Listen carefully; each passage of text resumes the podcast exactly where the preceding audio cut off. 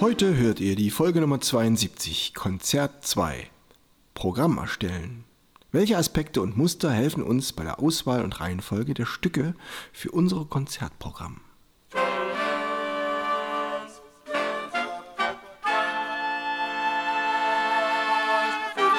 Taylors Bläser Podcast. Der Wegweiser zum Lernen, Spielen und Unterrichten von Holz- und Blechblasinstrumenten. Hallo und herzlich willkommen, liebe Bläserfreunde, zur Folge Nummer 72. Konzert 2 Programm erstellen. Wir sind also damit mitten in einer Reihe, in einer Serie von drei Folgen, die wieder zusammengehören. Ihr wisst, ich liebe Serien mein ganzer Podcast besteht quasi aus lauter Serien. Wir haben zu den Instrumenten Tipps, wir haben zu den sechs Instrumenten Fun Facts und wir haben zu Flöte, Klarinette, Saxophon, Trompete und Posaune sieben häufigste Fehler. Wir haben Instrumentenwahl, wir haben Serien für Holzbläser, Serien für Blechbläser. Wir haben natürlich die Einspielfolgen. Äh, Clementine freut sich schon auf Folge 77, wenn sie wieder dabei sein darf. Wir haben Folgen für Physik im Blick. Wir haben Folgen zu Musik und Sport. Wir haben Übungsfolgen. Und heute sind wir in der Konzertreihe 1, 2 und 3. Letzte Woche hatten wir nichts vergessen, wie wir uns ein Checklisten bauen zum Konzert vorbereiten. Und der erste Punkt davon war Noten. Noten, Instrument, Kleidung, Ständer, nix vergessen. Noten und zu den Noten gehört die Setlist und die wollen wir uns heute näher anschauen. Ich beginne mit dem Bläserreim zu Folge 72. Ganz gleich, ob neuer Film oder alte Kamelle. Die Spannung steigt wie bei der Meereswelle. Nach steilem Anstieg gibt's ein kurzes Verschnaufen, genau das Plateau, auf dem Surfer gern laufen. Schon in barocker Sonate und Klassikkonzert hat sich ein wildes Finale bewährt, mit lautem Getöse kämpft Gut gegen Böse, auf das bricht wild die Welle in schäumende Gischt.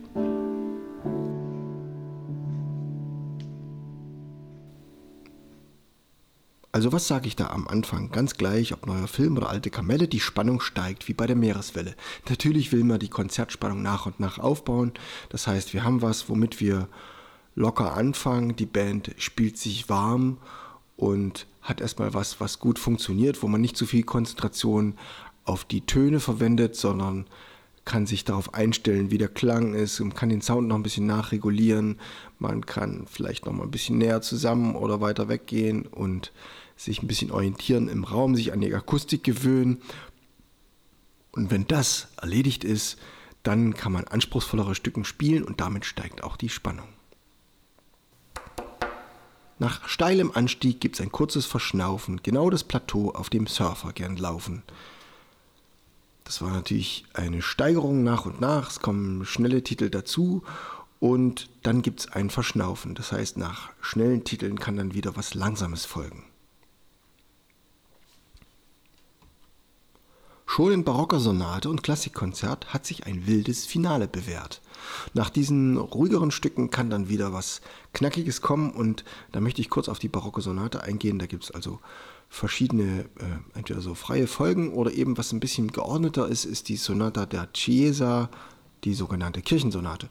Die ist einfach langsam, schnell, langsam, schnell. Also selbst wenn man dann von Barockmusik keine Ahnung hat und hört mal ein Vivaldi-Konzert oder eben eine Sonate in kleiner Besetzung mit Generalbass vielleicht, dann kann man hören, ah, ist ein langsamer Satz und dann kommt ein schneller Satz, dann kommt wieder ein langsamer und wieder ein schneller. Meistens ist es am Ende dann so ein Tanzsatz, der ist dann leicht und beschwingt und am Anfang, am Anfang ist ein Adagio sehr langsam mit Trillern und so weiter und der erste schnelle Satz in der Sonate, der ist so ein bisschen was Ernsteres, der erzählt eine Geschichte, der hat verschiedene Dimensionen in sich und ist so ein bisschen grüblerisch, ist meist im Viervierteltakt oder Zweivierteltakt.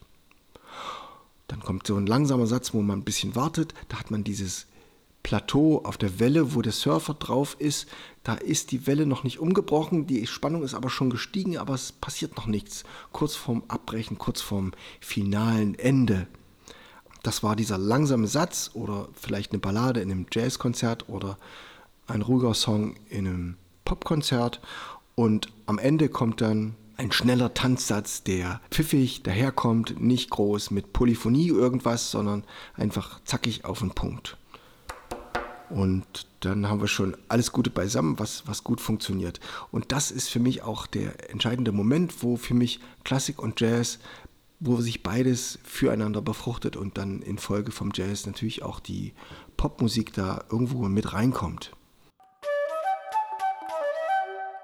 Ich denke mir, das ist das Geniale an Tradition, ne? dass viele Generationen vor uns als Musiker äh, Konzerte gespielt haben und die Musik auch dank unserer Notenschrift aufgeschrieben haben und wir deren Musik äh, rekonstruieren können und nachspielen und die Konzerte dann auch selber gestalten mit ihrer Musik und das, was der Mensch spannend empfindet, das hat überlebt, das wurde sozusagen selektiert durch die Jahrhunderte und diese spannenden Dinge, die können wir heute wieder erleben und nachvollziehen. Und daraus können wir einen Gewinn schließen. Also die haben ja dann ihre Kirchensonaten meinetwegen dann entwickelt und später haben sie dann das verfeinert und genauer festgelegt in der Zeit von Mozart und Beethoven in der Klassik. Dann gab es sogar den Sonatenhauptsatz, wo der erste Satz von dieser Folge nochmal genauer strukturiert wird. Also stellt euch das vor wie ein wie einen großen Stadtplan, einen Lageplan, vielleicht einen Streckenplan. Wenn ich jetzt in Berlin mit der U-Bahn fahre oder in Frankfurt oder in Hamburg, dann gucke ich mir das an. Ah, dort ist der Fluss in der Mitte und da will ich zu diesem zu dieser Sehenswürdigkeit hinfahren und dann fahre ich ein bisschen drum herum und habe ein genaues Ziel vor Augen. Aber immer wieder ist der Plan für mich die Grundlage. Ne? Will ich zu dem einen Event am anderen Ende der Stadt oder will ich eine Sightseeing-Tour machen und meinen Besuch da durch die Stadt führen. Ich habe immer diesen Lageplan als Grundstruktur und benutze den und kenne mich darin aus. Und so kennen sich auch Mozart und Beethoven in, diesen, in dieser Sonaten-Hauptsatzform aus und komponieren ihre Stücke daran. Weil sich das bewährt hat, weil Generationen vor ihnen oder ihre Generation besonders viele Sonaten komponiert hat und die haben immer wieder gemerkt, dass das gut funktioniert. Denn äh, wir fangen mit einem Thema an, so ein Sonatenhauptsatz stellt ja ein Thema vor, dann gibt es noch ein zweites Thema, die unterhalten sich. Zwischendurch wird es verarbeitet und am Ende kommt was wieder. Es kehrt was wieder und das äh, gefällt den Menschen. Dadurch war es möglich, überhaupt so lange Musik zu komponieren, ohne dass es total langweilig wird. Es gibt eine Struktur, es gibt eine Grundlage. Und wenn ihr das in eurem Konzertprogramm auch ein bisschen so macht und da ein Fingerspitzengefühl dafür entwickelt und euch Programme aufhebt, die gut funktioniert haben, dann gibt es einen guten Flow und eine gute Stabilität, weil das ist nicht nur in eurem Geist entsprungen, sondern Generationen vor euch haben diese Qualität von Programm entwickelt. Das ist überhaupt eine grundsätzlich philosophische Frage, was wiederkehrt in der Musik. Es kann äh, natürlich ein Thema sein, äh, im einfachsten Fall Freude schöner Götter, Funken, Tochter aus Elysium. Dann kommt ein anderer Teil. Und dann kommt was wieder. Eine Kurzform von dem, was am Anfang gewesen ist. Das ist auch schon was, was wiederkehrt. Das ist natürlich eine Wiederholung an der Stelle, aber mit einem kleinen anderen Schluss. Und in der Sonate kommt eben auch was wieder. Das ist dann diese Mikroform gibt es dann auch in der Makroform in der Sonate und dann vielleicht auch in dem ganzen Konzertprogramm, wo auch was wiederkommen kann. Da fällt mir ein, ich habe Platten zu Hause von Miles Davis aus den 60er Jahren. Der hatte so diese ähm, Modern Jazz Konzerte gespielt, also Cool Jazz war es in dieser Zeit und er hat ein Stück genommen, was er immer wieder zwischendurch gespielt hat, wie so eine Erkennungsmelodie, wie so ein Jingle. Fand ich total genial, diese, diese Idee, sich zu trauen, im gleichen, das gleiche Stück in einem Konzert mehrmals, mehrmals zu spielen. Dadurch hat man so eine richtige starke Orientierung, es gibt eine unheimlich starke Struktur. Interessante, interessante Moment. Ne? Muss also nicht unbedingt langweilig sein, wenn was wiederkommt. Also das Philosophische daran ist, dass die Wiederholung an sich entweder eine Bestätigung ist, eine Erfüllung also, man erwartet etwas, es wird erfüllt, oder man wird überrascht, dass es anders wiederkommt. Und damit kann man spielen und damit kann man ganz viel Reiz aus der Musik herausfinden. Also das ist ein, zum einen als Komponist natürlich wichtig, wenn man was aufschreibt, aber kann man auch beim Kon Konzertprogramm bauen, in diesem kreativen Prozess auch schon mit anwenden. weiteres äh, Ordnungsmotiv ist natürlich der Tanzstil. Ne? Wenn ich verschiedene Sets hat im Jazz-Programm abends, dann kann ich ein Set mehr Latin-artig orientieren, anderes mehr ein paar Pop-Originals reintun oder ein Set mehr Swing-lastig. Wenn man einmal angefangen hat, vielleicht jemand zum Swing getanzt hat, dann ist gut, ein nächstes Stück zu haben, was auch im Swing-Stil natürlich stattfindet. Und was anderes, was natürlich ein ordnendes Element ist, was wir seit der Renaissancezeit drin haben, ist, äh, dass Sätze im Viervierteltakt vorgestellt werden und die sich dann in Dreivierteltakt verwandeln. Der Viervierteltakt heißt dann oft ähm, Pavan und die Dreivierteltakte heißen dann Tripla. Und später gibt es in Sonaten auch, dass die Sonaten oft am Anfang eine Allemande oder ein Adagio oder ein Allegro haben im Viervierteltakt und hinten raus ein Menuett im Dreivierteltakt oder eben ein Allegro oder ein Allegretto im Dreivierteltakt oder eine Jig im Sechsachteltakt. Also hinten raus ein Dreiertakt, der beschwingter und leichter ist, vorne, Takt, vorne raus ein Vierertakt oder ein Zweiertakt, der ernster und tiefgründiger ist.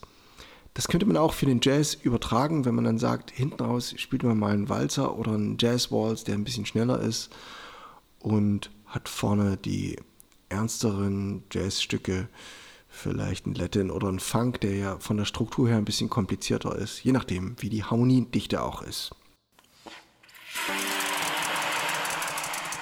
So, das wäre es also schon. Äh, mir fällt noch ein, der goldene Schnitt, das wollte ich immer mal wieder erwähnen, weil ich das ein spannendes Thema finde. 1 zu 1,6. Also irgendwie da so in, am Ende von den zwei Dritteln da einen Höhepunkt zu schaffen, das fühlt sich unter Umständen gut an, weil es auch auf einem Foto gut aussieht.